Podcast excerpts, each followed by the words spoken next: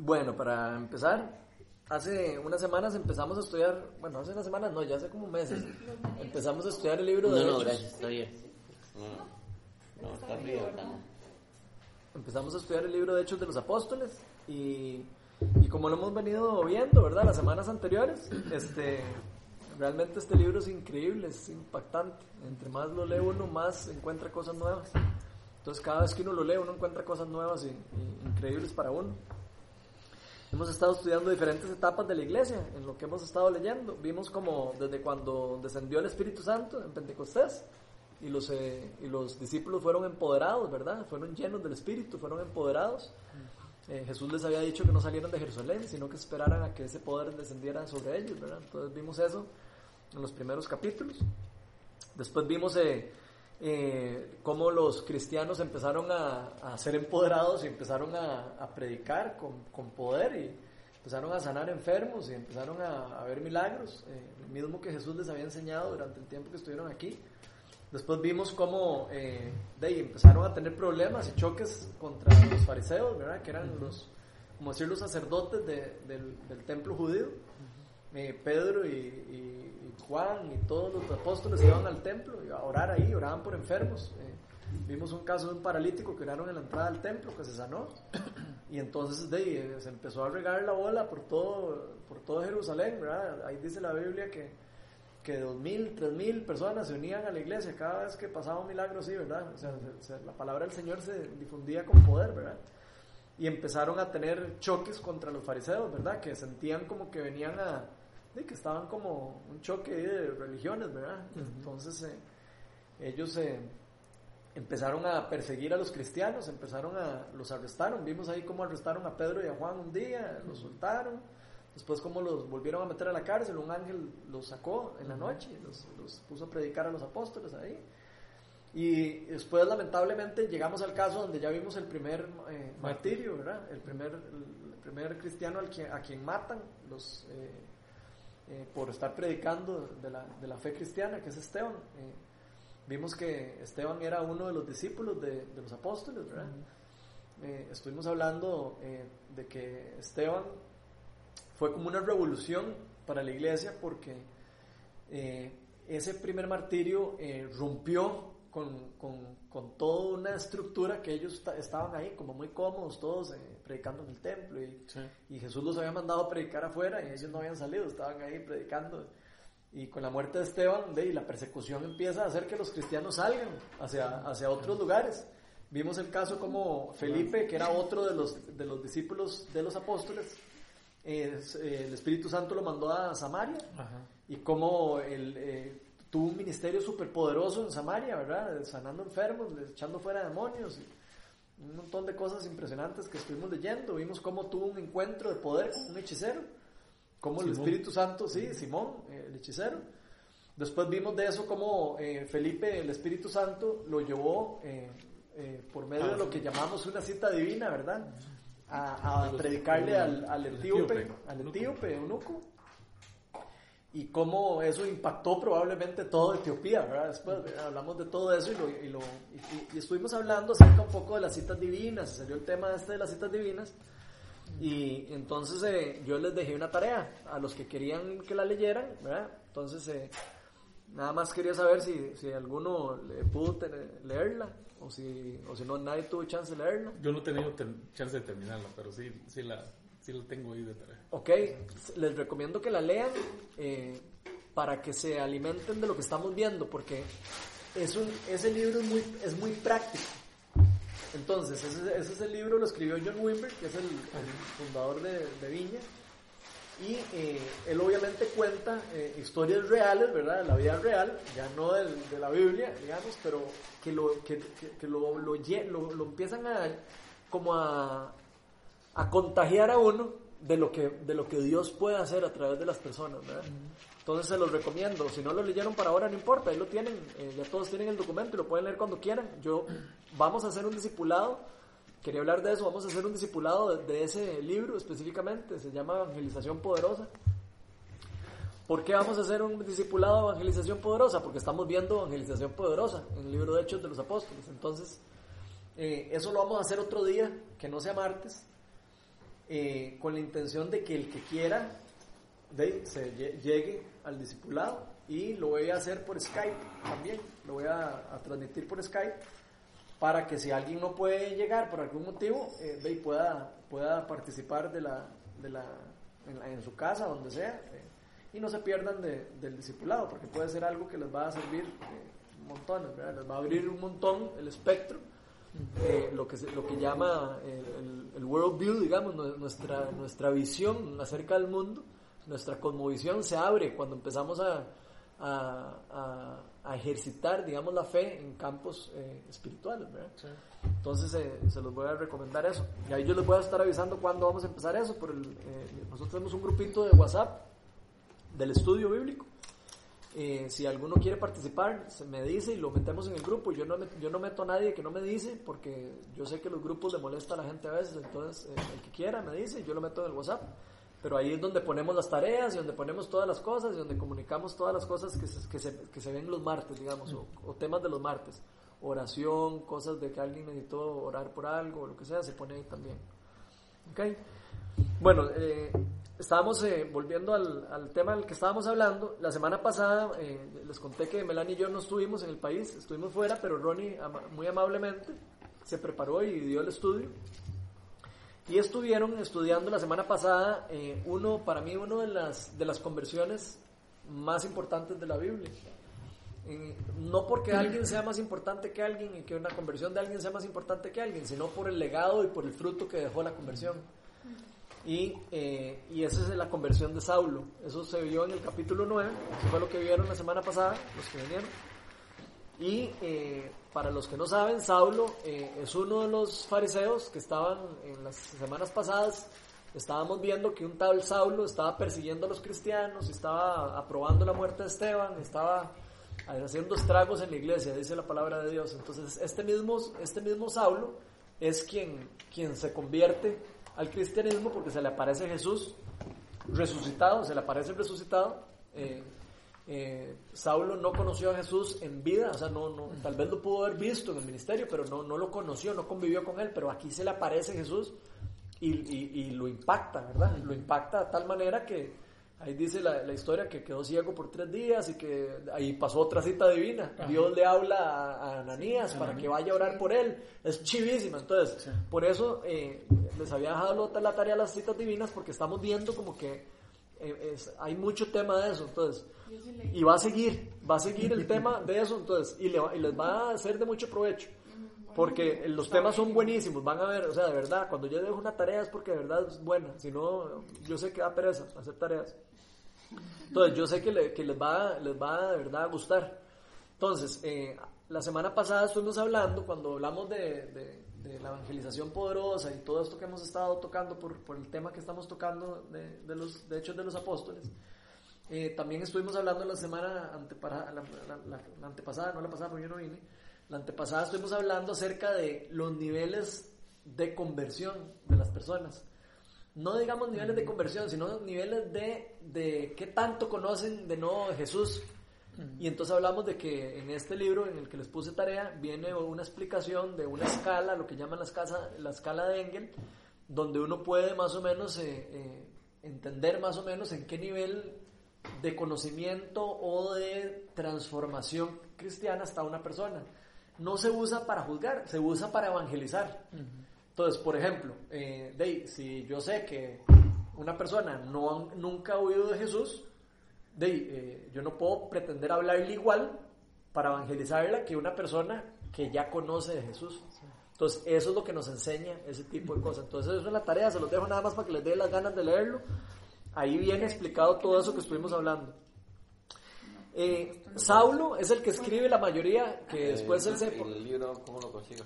Eh, yo se lo puedo mandar en- por WhatsApp, ahora se lo mando. Como usted no había venido, se lo No, no, es que... Yo- ahora se lo mando. lo- el- el- yo no estoy mandando el libro completo al propio. Estoy mandándolo. Yo tengo cómo cortar PDFs. Entonces les mando solo los capítulos que estamos viendo para que no se me adelanten. Porque como vamos a hacer un discipulado, entonces quiero llevarlo en orden. Quiero llevarlo como, como que vaya fluyendo bien y que no sea un desorden ahí, que todo el mundo lea en desorden. Entonces, eh, yo le paso la tarea a usted, don Daniel, para que lo pueda eh, ver. Y nada más como recordarle, yo sé que tal vez la mayoría lo sepan, pero este Saulo, eh, el nombre griego es Pablo, Eh, en, en la Biblia no es que Dios le cambió el nombre, por lo menos no está registrado en la Biblia, eh, eh, sino que es el, es el nombre del griego y él era, eh, él era este, también era romano. Entonces, cuando él empieza a predicar fuera de Jerusalén, probablemente él empieza a usar el nombre del eh, griego.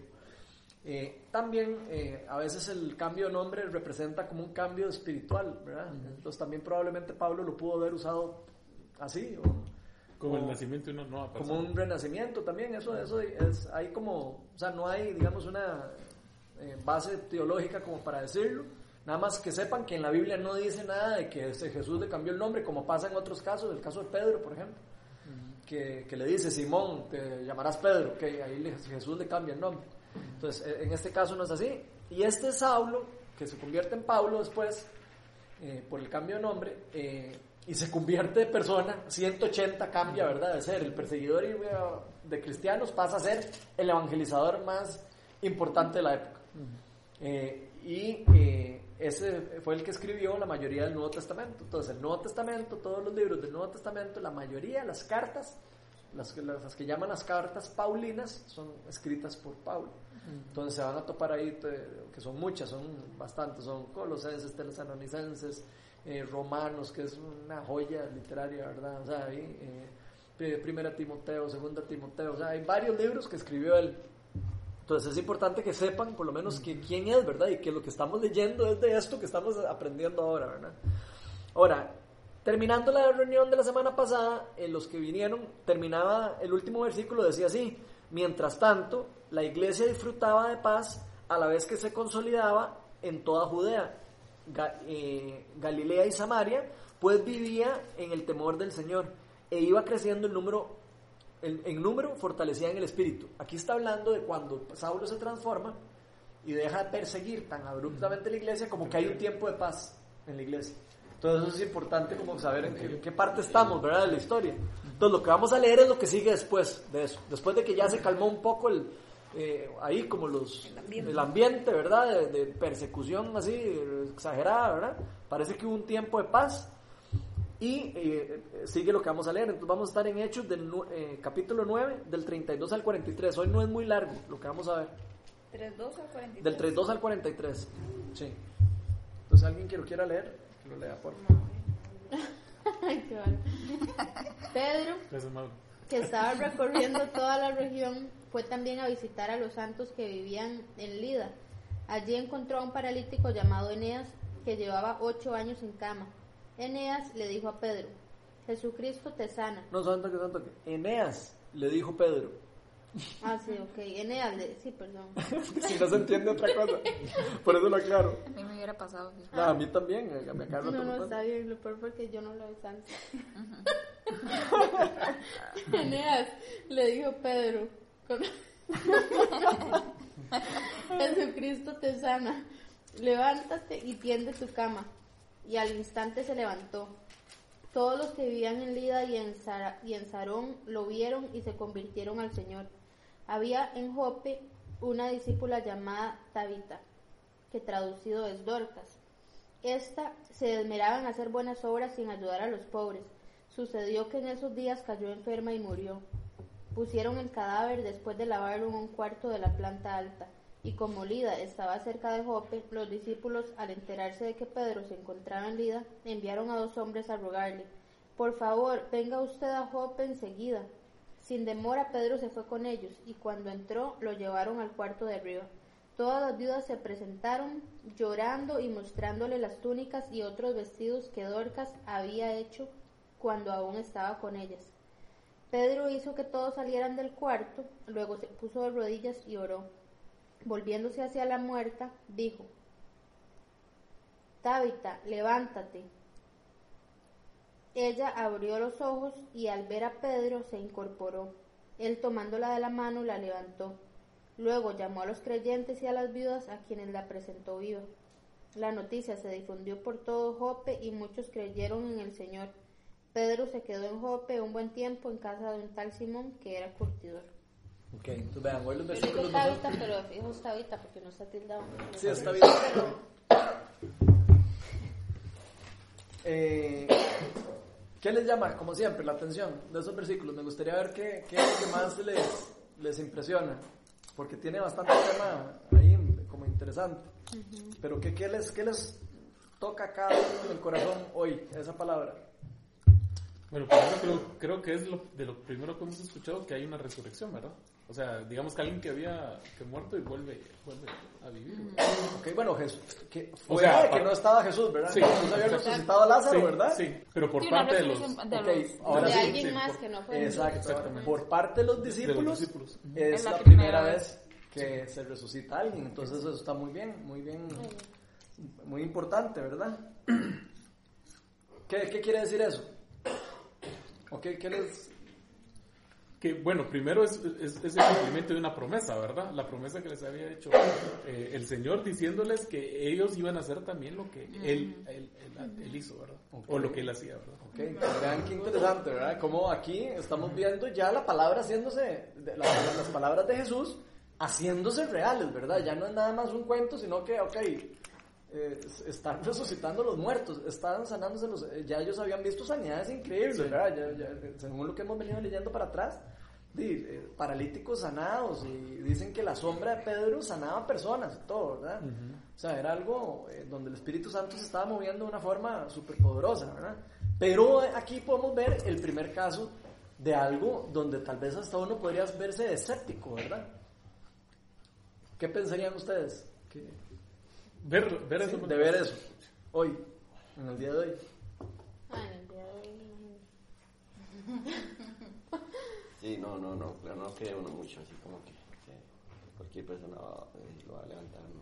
Después de que esté muerto, ¿verdad? Ok. Yo lo comento Sí, porque... de fijo habría una gran duda y toda la gente empezaría como a especular que seguro no está muerto. Ah, obvio, sí, probablemente. Pero sí, hay reportes, ¿verdad? De cristianos. ¿Ah, sí? Así, Fue montado. montones. Por ejemplo, en el ministerio de Heidi Baker, ese que les estaba comentando, de África, eh, es, o sea, o sea, a cada rato se resucitan muertos y cosas así, o sea, cosas así. Creo que como siete, ocho han resucitado en ese, en ese ministerio. Y en, el, y en otros ministerios también. eh, el otro día había Robbie Dawkins que resucitó por primera vez a una persona.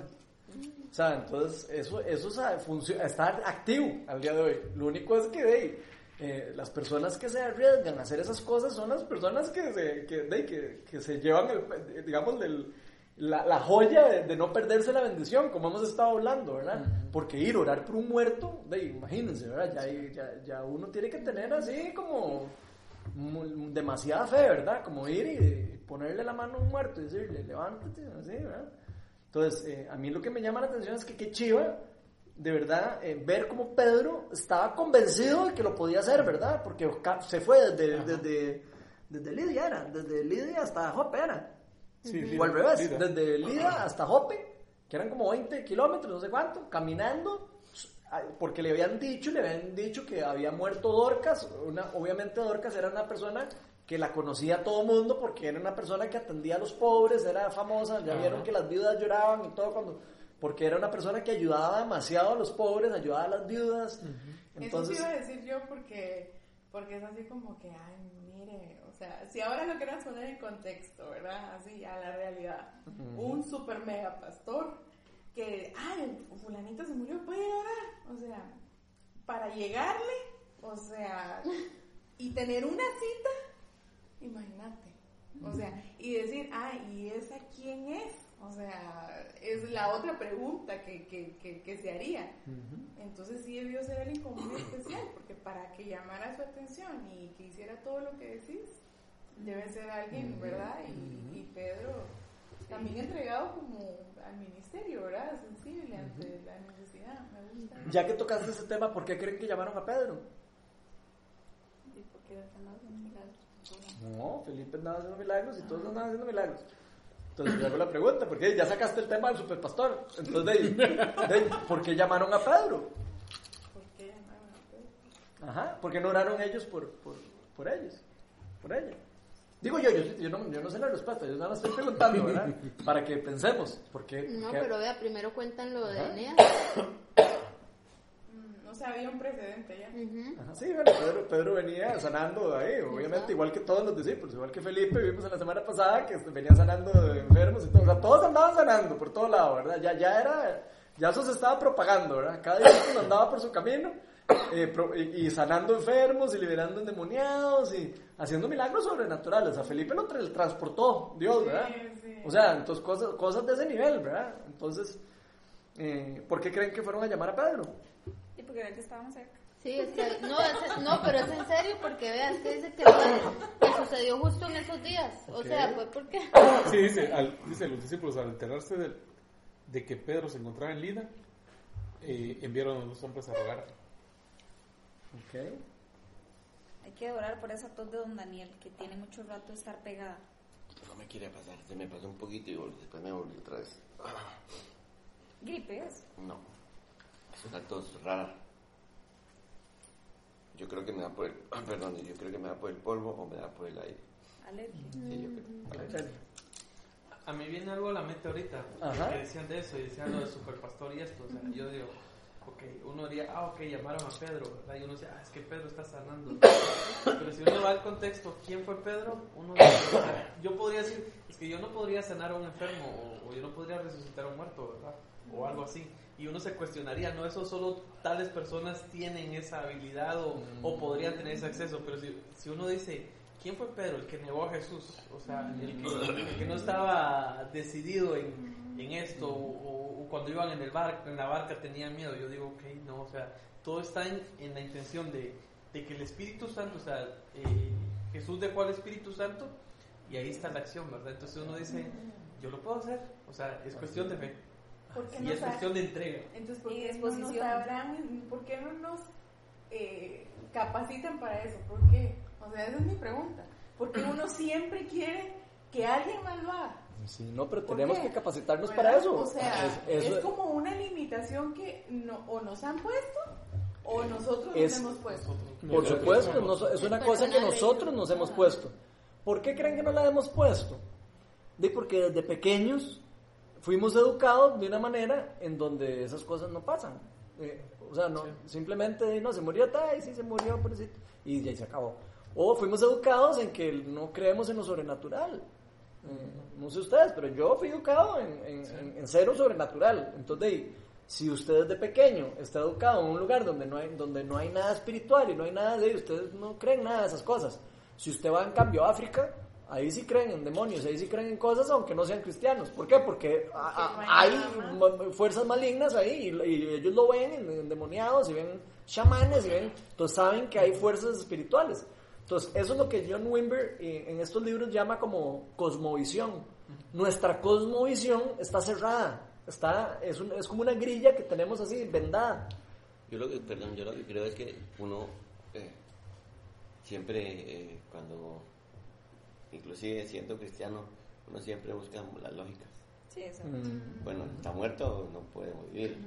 Eh, cualquier cosa, ¿verdad? Sí. Eh, el que está muerto, está muerto. ¿Verdad? No, no, sí. Y, y nadie lo va a levantar. Ahora llamaron a Pedro porque, porque lo conocían y querían, que, que- querían, que, que- creían eh, en él. Ajá, Y en sus dones también, Sí, claro. ¿verdad? Entonces es importante Claro, eso, ¿verdad? claro. Yo, yo creo que falta, es importante resaltar eso de los dones también, ¿verdad? Eh, ¿Qué dice la palabra de Dios? ¿Se acuerdan qué dice la palabra de Dios acerca de eso, de, de- de pedir ayuda en oración o algo así? ¿No se acuerdan de algún versículo? ¿De qué? ¿Qué, qué, qué, qué? De, de, de, de por qué llamar a otra persona que venga a orar por, por uno.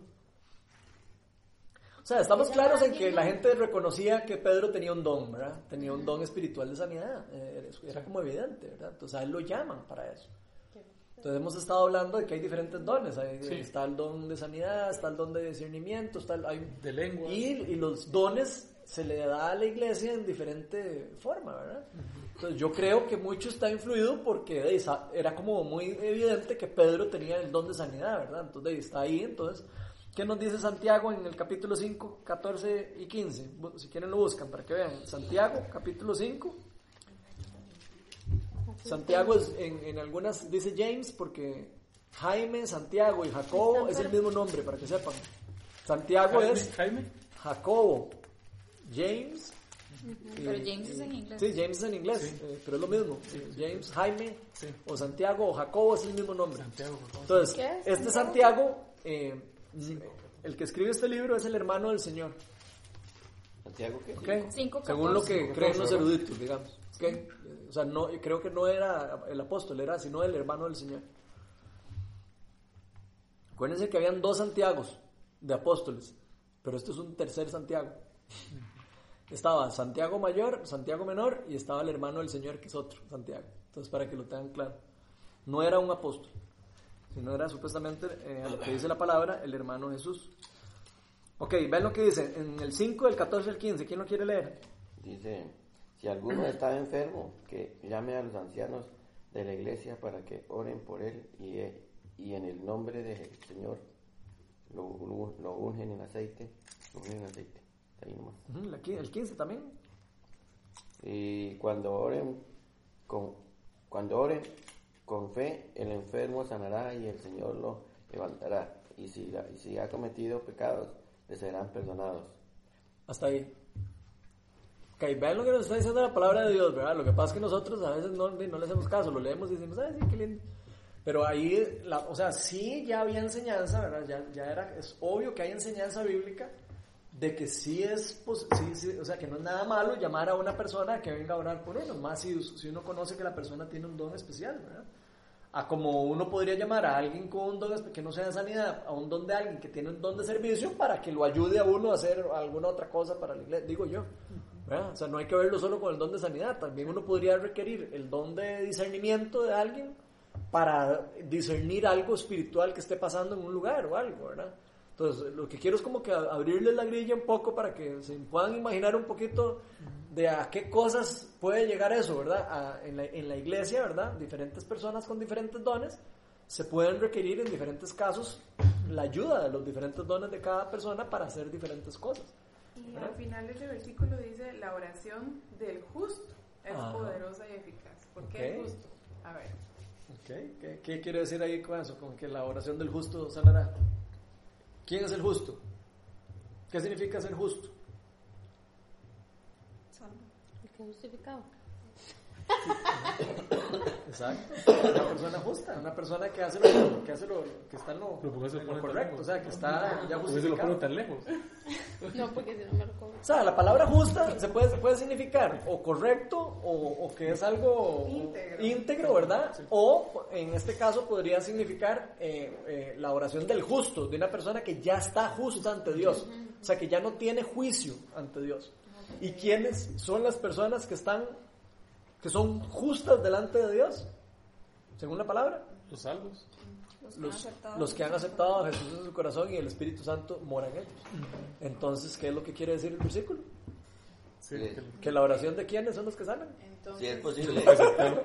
Ok, ¿y eso a quiénes incluye? a todos. Ah, ok, eso es importante. Entonces, nos incluye a todos. Una pregunta, digamos, Una a mí pregunta. me... Bueno, otra pregunta, diga. No, no, se- Ladies first. No, yo lo que le iba a preguntar era que es- ¿será que sí es posible que, que un, que un eh, no creyente, sino, ¿cómo fue que dijiste vos ahorita? Una persona justa. No, no, no, no, no, no. Un salvo. Eh, no, un- una persona que, que aceptó a Jesús Ajá. no tenga el Espíritu de Dios. Eh, de ahí sí, podría pasar que la persona no lo haya aceptado de en verdad, ¿verdad? O sea, de ahí uno puede... ¿Cómo les pongo el ejemplo para ponérselo más sencillo? De eh, yo la primera vez que hice la oración de fe, tal vez mm, yo no creo que haya sido el, el- Espíritu Santo depositado en mí. Creo yo, tal vez. La primera vez que le dicen, tal vez no lo dice tan consciente de lo que estaba haciendo y, lo, y tan seguro de lo que estaba diciendo. ¿Me explico? Entonces, no necesariamente que una persona, eh, eh, más todavía en un caso donde a la gente las obligan a hacer la oración de fe, ¿verdad?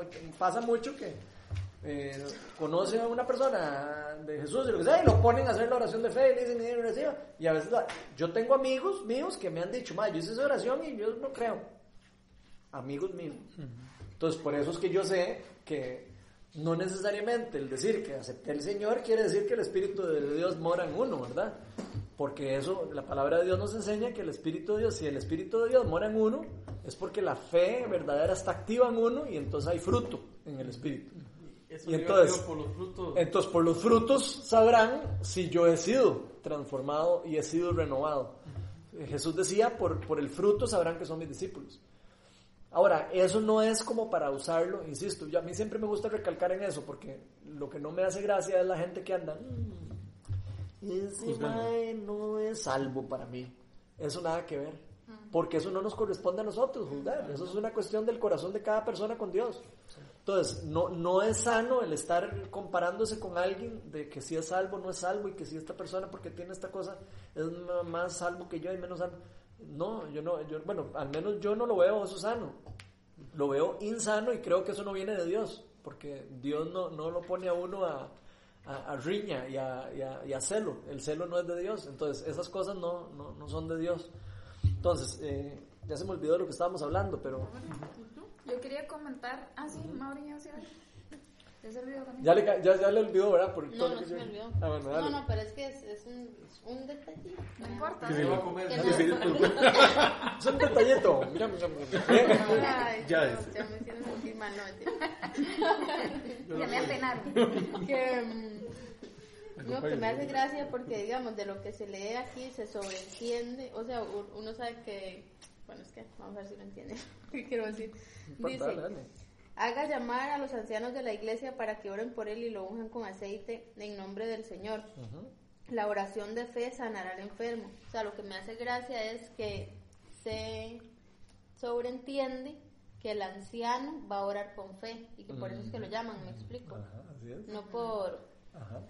pero- Sí, sí, Es sí, más, entiendo es tu punto. porque digamos yo digamos yo soy nueva en orar y, y- verdad y es, y es algo como que el señor está empezando a trabajar en mí pero no soy como la fan número uno de eso verdad digamos como pero digamos de las veces que lo he eh, hecho ese versículo viene a mí que el que ora con fe verdad va a pasar algo. Entonces yo estoy ok yo tengo fe. Pero a veces me ha pasado que tengo fe en mí. No, no, no, no es en mí, ¿verdad? O sea, lo que viene a mí en estos versículos es la fe que yo tengo en Dios, que él, lo, De que lo tiene Él el poder para hacer. Exacto. ¿verdad? Entonces es no es en mis fuerzas, porque entonces dice, ay, no, entonces no se va a sanar porque yo no tengo la fe suficiente. No, no, no es, no soy yo, no está en mí. Así así es. en lo que el Señor puede hacer en, en sanar. Por eso, yo hice la- Entonces por es- eso yo tiré la pregunta. ¿Creen ustedes que puede levantarse un muerto? Porque eso, eso eh, es parte de, de esa fe. Es- Eso, eso, el decir, o sea, sí, yo creo que puede levantarse un muerto. Eso es parte de esa fe que, que tenía Pedro. Y esa, esa es la, fe que tenían estas personas que estamos leyendo. Eso es lo que podemos ver en, en el libro. Vemos personas que, que, o sea, que caminaban 20 kilómetros para ir a orar para que un muerto se levantara. O sea, ustedes imagínense eso. ¿Cuándo ha caminado uno un kilómetro para ir a orar por alguien? Entonces, vean el, el tipo de fe y lo que ellos están convencidos de lo que Dios puede hacer a través de ellos. Y eso yo le agregaría la gracia y el Y, favor de Dios, por porque supuesto. como dicen, ¿verdad? A veces si tú quieres Y el empoderamiento. tu vida en fe, Sí, el es como, ahí dice, la fe igual a veces tenés, a veces no tenés, porque en Santiago también lo dice, el que siente que no tiene, pídala, ¿verdad?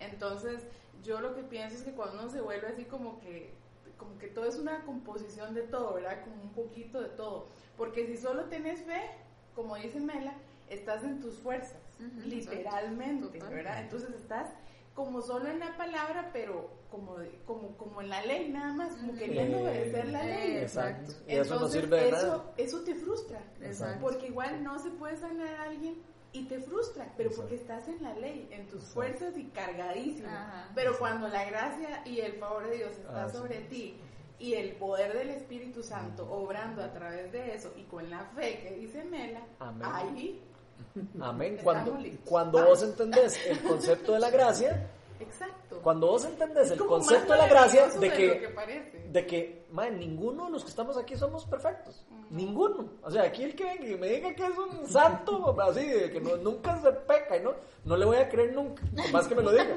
Lo mandamos al cielo. ¿verdad? Entonces, ahora, sí somos santos. Sí somos santos. ¿Por qué? Porque santos, santos significa apartados para Dios.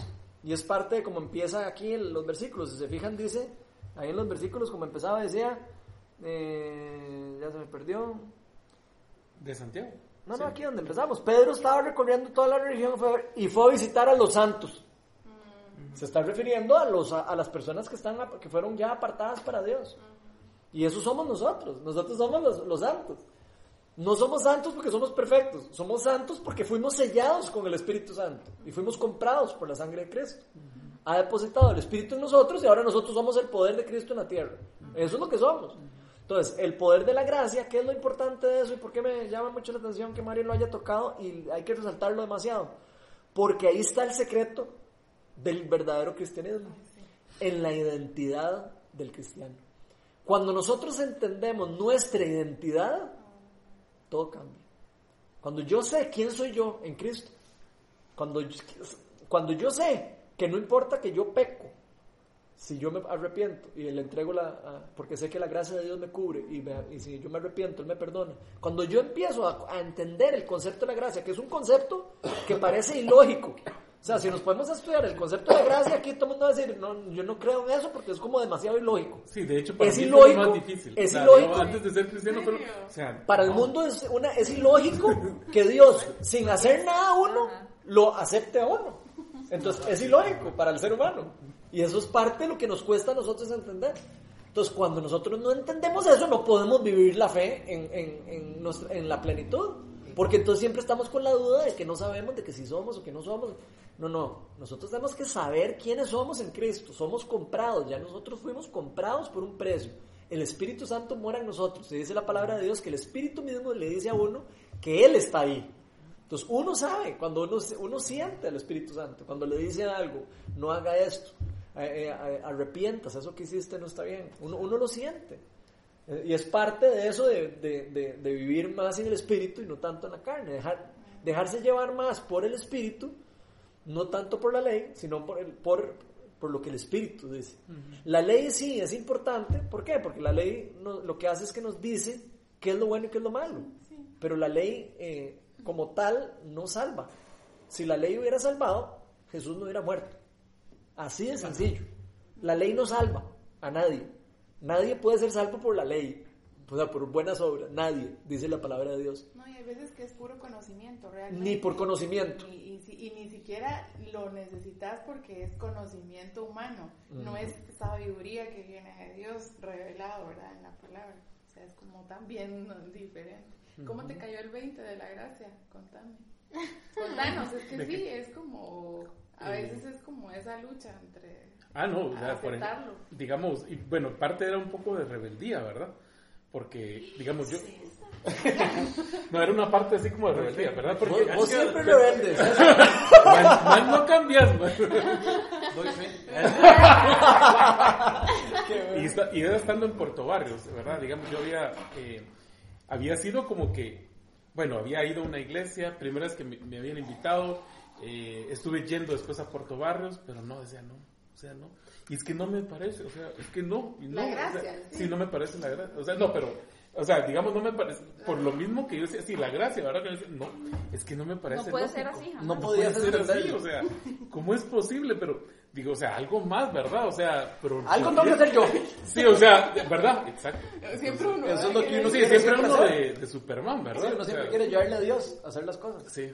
No, y yo creo que es una lucha que siempre, bueno, le pasa. ¿no? Es una Sí. lucha de día a día. O sea, digamos. Entonces ahí, a ver, o sea, cuando al final, o sea, el, el, fue cuando vine aquí, a Costa Rica. Entonces, no sé por qué ese mismo día me quedó, pero súper claro, ¿verdad? O sea, digo, no, o sea, digamos fue cuando empecé a atender hasta los mensajes, o sea, ya decía, no, esto, allá tal vez hasta como sentía como un poco de presión, ¿verdad? Que, Bueno, digamos por parte Pero de... eso es importante, eso quiere decir que el Espíritu Santo fue depositado en vos. Sí. Porque se le, dice la palabra de Dios que es el mismo Espíritu El que te permite entender eso es- y el que te permite acercarte a Dios. Entonces eso es muy importante saber. eh, fue Dios te, en ese momento fue donde Dios te, ¡pa! Te depositó el Espíritu Sí. y te dio, la, te dio el don de ser hijo de Dios. Pucha, y Qué yo chido decía, eso. Lara, no dije así. No, yo, ay, no, esto es para mí. O sea, yo, así, de todo lo que estaban hablando ahí, esto es para mí, ¿verdad? Qué chido. No, y fue cuando dije, no, pues, y pasé a aceptar a Cristo, ¿verdad? Qué O sea, chido. pucha, así fue así, hasta miedo, ¿verdad? Sí. O sea, de, cono- de conocer eso, ¿verdad? Sí. Ah, mira. Qué linda historia, ¿eh? Ay. A mí me, me, me llama demasiado la atención. Yo siempre, a mí me gusta ver como cosas curiosas que parecen y, y cosas que me llaman la atención. Y es que veo en, Pedro un- un comportamiento muy parecido al de Jesús en otro caso. Entonces me gustaría que leamos lo que pasó cuando Jesús resucita a la hija de Jairo, que está en Marcos 5. Váyanse a Marcos 5, del 21 al 43, y vamos a, a- a sacar algo de ahí. Evangelio de Marcos, ¿Cinco qué? capítulo 5 del 21 al 43 y el que quiera lo lea, es largo entonces léanlo como rápido, lo importante es nada más ¿Cinco como... del qué? O sea, sí, sí, porque o sea, no, no vamos a profundizar en eso, lo que quiero es nada más como que ponerlo en contexto para que saquemos algunas cosas de eso. Leo. Sí, sí, dale. ¿La puedo leer? Empezamos. más rápido, mi amor, más rápido. Qué molestando. No lo voy a poner. La tomó de la mano y le dijo, Del 21 al 43. Del 21 al 43, mi amor. No, Cinco- mal. el 5 del 21 al 43. Estás en otro libro, en otro Sí, lado. Marcos 5 del 21 al 43. Ah, 21. Sí, el 21. 41. Después de que Jesús regresó en la barca al otro lado del lago, se reunió alrededor de él una gran multitud, por lo que él se quedó en la orilla. Llegó entonces uno de los jefes de la sinagoga llamado Jairo. Al ver a Jesús se arrojó a sus pies, suplicándole que, con insistencia, mi hijita se está muriendo. Ven y pon tus manos sobre ella para que se sane y viva. Jesús se fue con él y lo seguía una gran multitud, la cual lo apretujaba. ¿Hasta qué hora? ¿Hasta cuál era? Hasta el 43. 42, eh, 43, así que póngale. Había entre la gente una mujer que hacía 12 años padecía de hemorragias. Había sufrido mucho a manos de varios médicos y se habían gastado todo lo que tenía sin que le hubieran servido, sin que le hubiera servido de nada, pues en vez de mejorar iba mal en peor. Cuando oyó hablar de Jesús, se le acercó por detrás entre la gente y le tocó el manto. Pensaba, si logro tocar siquiera su ropa, quedaré sana. Al instante cesó su hemorragia y se dio cuenta de que su cuerpo había quedado libre de esa aflicción. Al momento también Jesús se dio cuenta de que él le había, de que De él había salido poder. Así que se volvió hacia la gente y preguntó, ¿quién me ha tocado la ropa? ¿Ves que te, ¿Ves que te pertujaba la gente? Le contestaron sus discípulos. Y aún así preguntas, ¿quién me ha tocado? Pero Jesús seguía mirando a su alrededor para ver quién lo había hecho. La mujer, sabiendo lo que había sucedido, se acercó temblando de miedo y arrojándose a sus pies, le confesó toda la verdad. Hija, tu fe te ha sanado, le dijo Jesús. Vete en paz y queda sana de tu aflicción. Todavía estaba hablando Jesús cuando llegaron unos hombres de la casa de, de la casa de Jairo, jefe de la sinagoga, para decirle, tu hija ha muerto. Suave un toque, nada más para ponerse en contexto. Jairo había llegado desesperado donde Jesús. Madre, venga, vamos a que ore por mi hija. Que se está, que se está Y por estar orando Jesús por otra persona, se muere la hija. O sea, no, por- digo, para que No, entiendan el contexto. ¿verdad? O sea, se- entonces, nada más para que se vayan imaginando el cuento, ¿verdad? Usted ahí, ¿verdad? Con su hija muerta y esperando ahí a, a llevarse a Jesús para que llegara. Y, y, y que la gente, que la cosa, y que usted desesperado, porque, y que le lleguen y le digan, "Dey, ma, ya se murió. Entonces, eso es lo que está pasando, para que lo, para que lo veamos. Ahora sí, seguí, perdón. Para ponerlo un poco más dramático. Tu hija ha muerto. ¿Para qué sigues molestando al maestro? Sin hacer caso de la noticia, Jesús le dijo al jefe de la sinagoga, no tengas miedo, cree nada más. No dejó que nadie lo acompañara excepto Pedro, Jacobo y Juan, el hermano de Jacobo.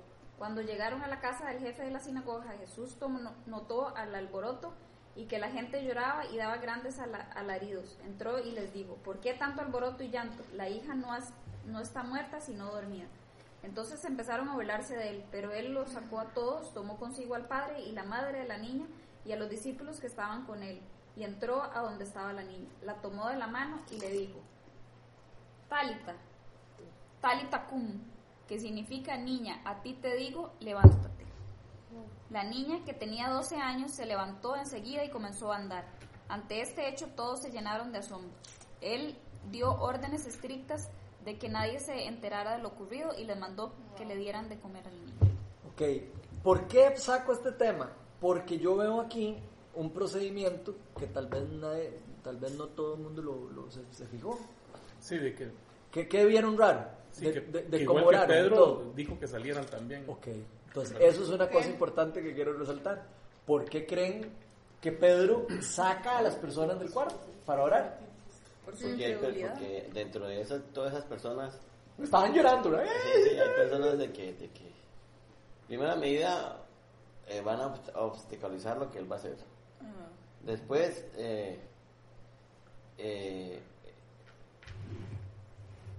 ¿cómo le dijera? Eh, no va a poder actuar el Espíritu de Dios como debe de ser con personas creyentes, ¿verdad? Por eso se lleva a los, a los Sí, discípulos y a ellos, ¿verdad? No, no a cualquiera, porque si- entonces, si fuera un acto público por, por porque yo soy el, el- el- el- Sí, el ajá. Dios o lo que sea, entonces lo hubiera hecho delante de todo el mundo para que se dieran cuenta, pero no era una cosa de que no solamente se concernía a la- los que estaban ahí. Y vean, vean qué chiva. Él, Jesús deja a la mamá y al, papá. ¿Por qué? Porque yo, yo me imagino que los papás y las mamás sí creían que iba a resucitar al chiquito. ¿Ven? Sí. O sea, es demasiado chiva, ¿verdad? Pero otra persona probablemente hubiera estado ahí eh, eh, eh, con una actitud de ya está muerta y con la- con- se burlaron de él.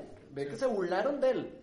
Entonces, eh, ese es el ambiente y, y lo que me llama la atención es cómo Jesús saca, se sale de ese ambiente para, para hacer un ambiente eh, preparado para que el Espíritu Santo se mueva, para que el Espíritu Santo pueda eh, moverse no haya ahí personas de- con, con- con- con negatividad y con corajadas ahí que están metiendo entre, o sea, que pueden obstaculizar lo que Dios quiere hacer, ¿verdad? Y otra cosa que me llama demasiado la atención es que Jesús dice talita cum y la otra se llamaba Tabita y lo que dice Pedro es Tabita cum. Eso es lo que dice en el, en el idioma original. Yo, yo lo leí. Tabita cum es Tabita levántate, obviamente, pero la, la, la única diferencia es una letra entre Tabita y Talita cum. Entonces me llamó demasiado la atención. De ahí, era el nombre, nada más. Probablemente, no sé si Jesús dice aquí, eh. Talita, no, cum es levántate, seguro, probablemente. Pero aquí lo vacilón es que Talita significaba niña, en el otro era Tabita. Y pero Sí. que, y que Gacela, Gacela dice ahí que significa tabita. Ah, Ok. no, quería saber que, qué significaba tabita. alianzas. Sí, aquí dice que significa niña. En la versión nueva, versión Sí, internacional dice Talita cum, que significa niña, a ti te digo levántate. No, sí, Talita, No, pero ta- Tabita. Tabita. Tabita es gacela, dice Tabita arriba. arameo como Dorcas griego significan gacela. Ah, bueno, pues el, el- el- Sí, estamos el- hablando Ya, de ya, ya. sí, obviamente es el nombre lo que lo está haciendo. Y aquí, obviamente, Talita lo significaba niña, ¿verdad? Pero me llamó la atención que sea, que sea prácticamente lo mismo, ¿verdad? Y el Sí. cuento muy parecido, ¿verdad? Entonces me llamó Sí, con la atención. diferencia que aquí, digamos, Pedro sí sacó a todos, ¿verdad? Yo creo que no se quedaron ni los papás, ni el papá. Es que, es que no, el que la que se murió, la que estaba muerta ahí era eh, Dorcas. Ajá, correcto, pero No tenía papás. No tenía papás. No, era una señora ya. Ah, es cierto. Entonces, por eso no me, por eso saca a todos.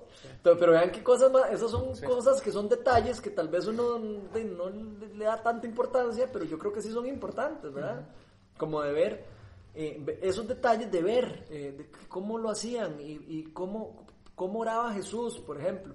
Esas son cosas que nosotros tenemos que, que- que- que estar como atentos. ¿Cómo oraba Pedro? Sí, pero digamos, y ahí estoy viendo también que dice, Pedro hizo que todos salieran del cuarto, luego se puso de rodillas y oró. O sea, yo veo como que hay como ciertas cosas que ellos hacen, pero yo creo que uno también puede como agarrar esto y que entonces tengo que entrar y tengo que sacar y tengo que arrodillarme y tengo que orar, No, no, ¿verdad? o sea, yo creo que, que no hay como un método así, ¿verdad? Cuadrado como para hacerlo, sino yo siento que es como que hay que estar sensibles a lo que el Espíritu Santo le está hablando a uno, porque ellos pueden haber sentido, ok, no, hay un ambiente que no es el correcto, ok, entonces los vamos a sacar. Cuando siente, entra y uno siente como que hay que arrodillarse, ok, hay que- pero no es que en No es todos que los haya que hacer- casos es hay que hacer procedimiento que como... para que Exacto. O sea, procedimiento de fórmula para que haya una sanidad no existe. Comprobado ya por personas que tienen ministerios de sanidad superpoderosos. Entonces eso no, eso no funciona así. Pero sí llama la atención cosas como lo de, lo de sacar las personas, yo sí creo que sí es importante. Porque ahí parece que sí hay una base bíblica de que eso es importante, ¿verdad? Entonces ya eso sí, eso sí puede ser importante a la hora de orar por una sanidad. Tal vez como eh, sacar a los que no creen o a los incrédulos. A como han habido sanidades en personas que no creen y ni siquiera la persona que creía y se sanó. O sea, hay de todo tipo, ¿verdad?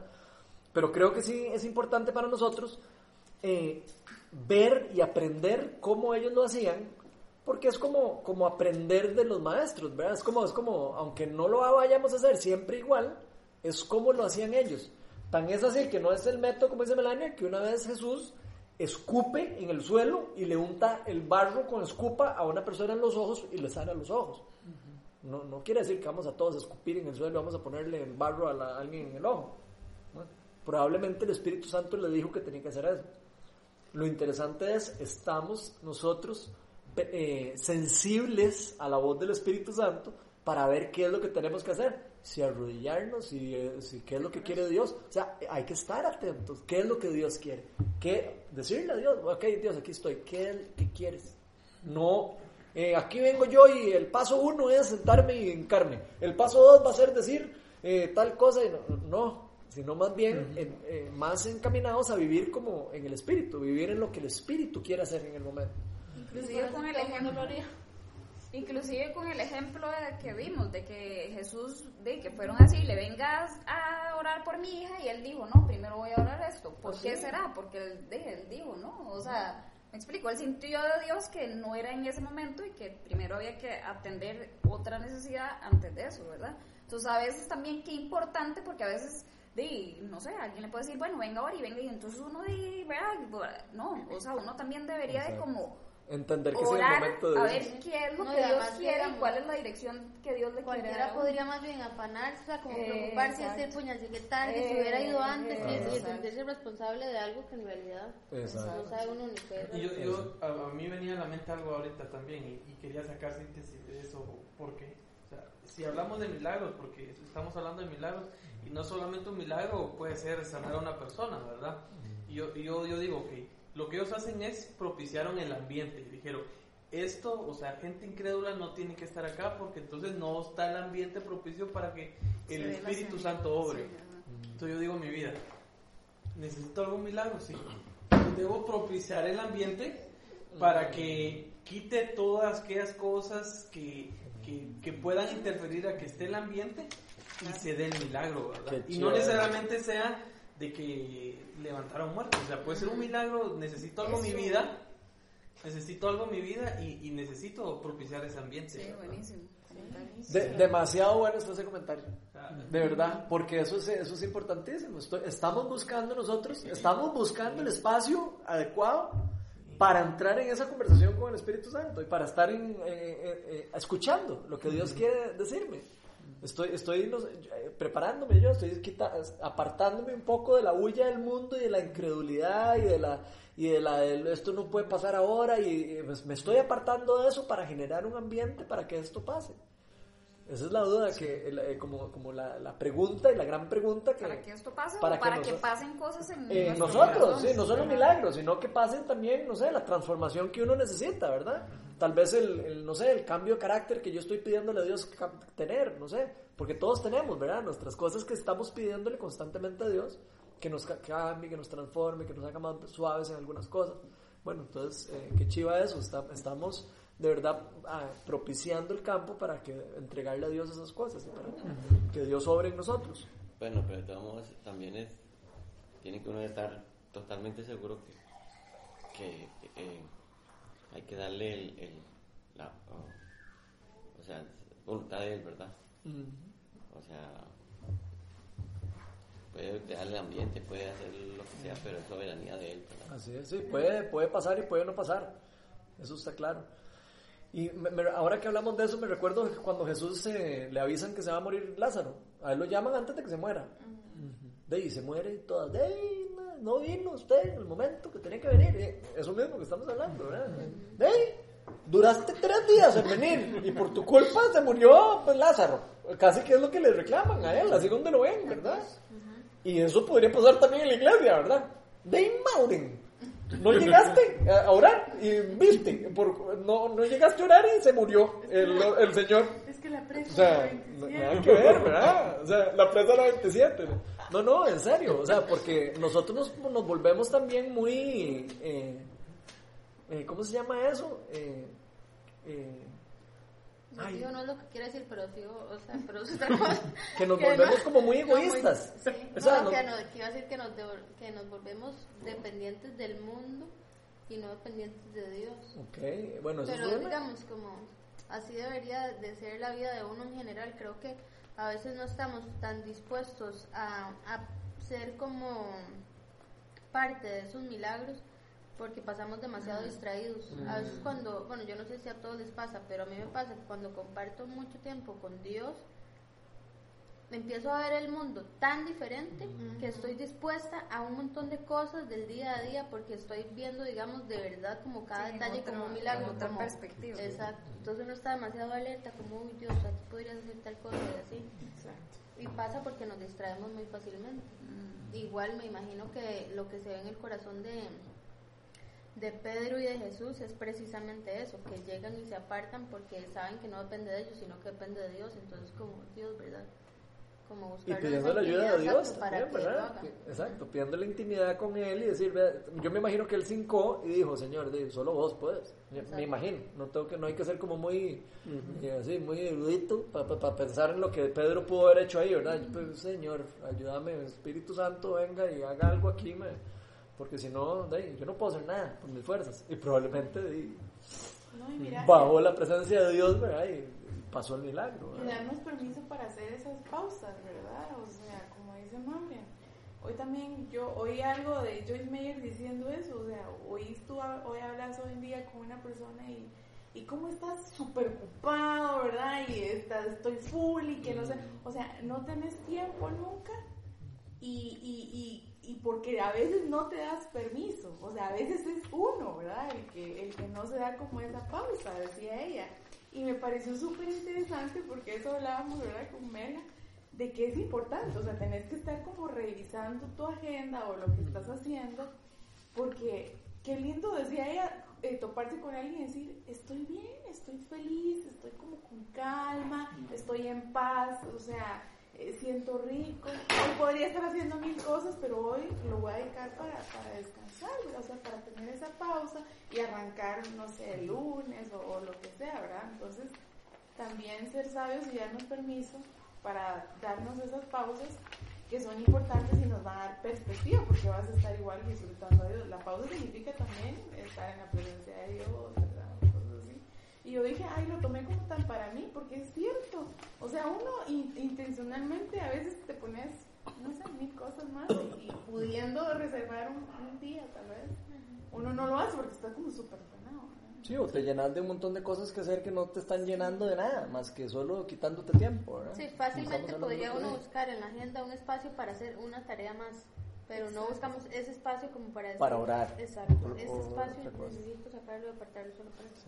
O yo- porque lo vemos como no una prioridad, sino como algo secundario. Entonces, primero aparto todo el tiempo para hacer, y si sale otra tarea, igual, o sea, aparto tiempo, aunque no tenga, voy a ver de rato, pero para Dios no tenemos como suficiente Es lindo, disposición. pero y de eso hay demasiada bendición porque viene lo que dijiste. Viene una perspectiva del mundo diferente. Viene más fácil, ¿verdad? Porque te estás alimentando. Exacto. Entre más nos alimentamos del Espíritu, más el Espíritu eh, nos llena, ¿verdad? Acuérdense que el Espíritu, ya habíamos visto en varias, eh, en varias eh, ocasiones cómo el Espíritu Santo llena a las personas en diferentes o- ocasiones, ¿verdad? Entonces, de ahí, sí, el que busca a Dios, el Espíritu de Dios lo llena y va a andar más lleno el Espíritu que más lleno de la cosa del mundo, ¿verdad? Es, es como, es como, como un vaso, ¿de qué lo tengo lleno yo? Como decía el otro día Erika, ¿cómo era el ejemplo del vaso que puso?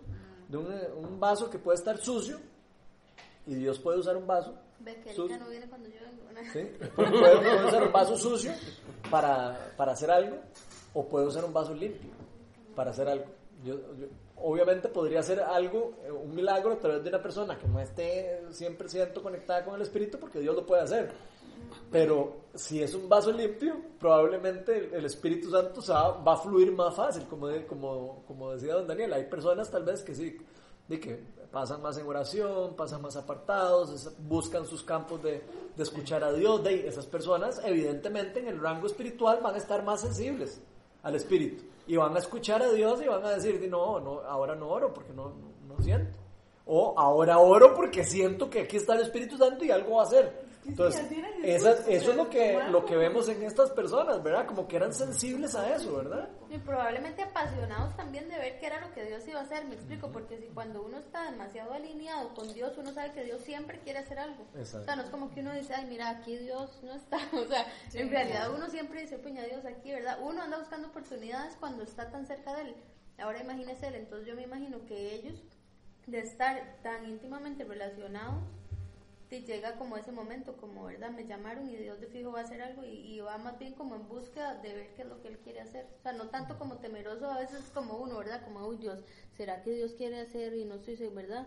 O sea, como que a veces lo ponemos en duda y no sabemos qué es lo que Él va a hacer, pero algo está haciendo. Ahora, también a mí me ha pasado que yo he orado por personas sin, sin de- de- creer eh, que va a pasar algo, lo que sea, y pa- pasa una cosa increíble. Entonces tampoco es que hay que verlo todo como de que solo cuando yo siento que... No, no, a veces hay que... Con tanto, Ah. échate que el testimonio tuyo Ah, de, no, yo- de- del de, que el que te chocó. Ah, sí, de- yo una vez no, por un, yo una vez oré por un señor que, me- que nos chocó y que casi nos mata, casi nos estripa el carro y todo, fue terrible, terrible. Se fue, el, el, el, eh, o sea, se recogieron a mi familia, me dejaron a mí solo con el señor y el señor estaba Ah, ya furioso.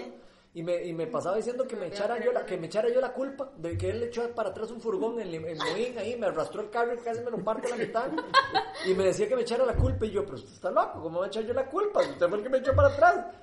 Y yo no, en ningún momento perdí la, la como la cordura, ¿verdad? Yo siempre estaba como muy em, tranquilo, pero sí estaba bravo. Estaba bravo en el sentido de que, madre, que pega este madre.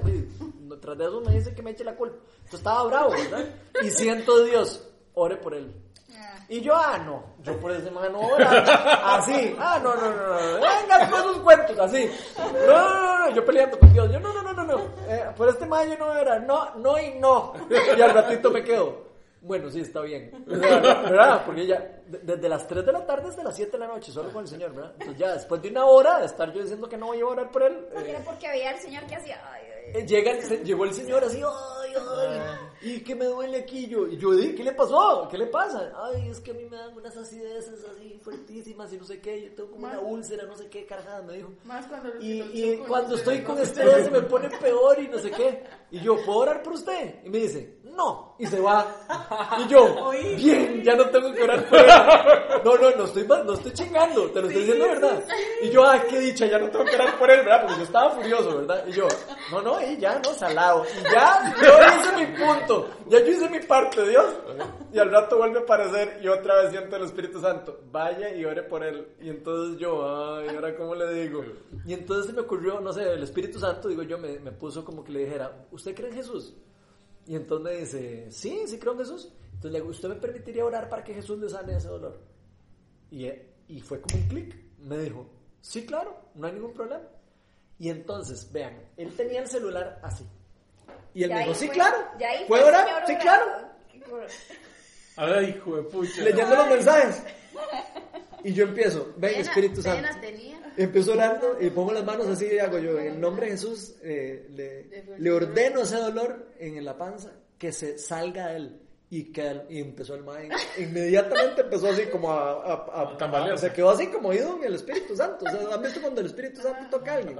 Que, que queda como, se quedan como ahí, como, como eh, quedó así, o sea, tuve que atajarlo con la mano mientras lloraba y lloraba y la panza le brincaba, así, y yo o sea, eh, yo nada más poniendo la mano así encima y la panza le brincaba y ya terminé de orar por él y el mae quedó tan impactado, o sea, el mae, o sea, no podía creerlo, o el mae, el mae decía, se me quitó todo el dolor, se me fue el dolor todo.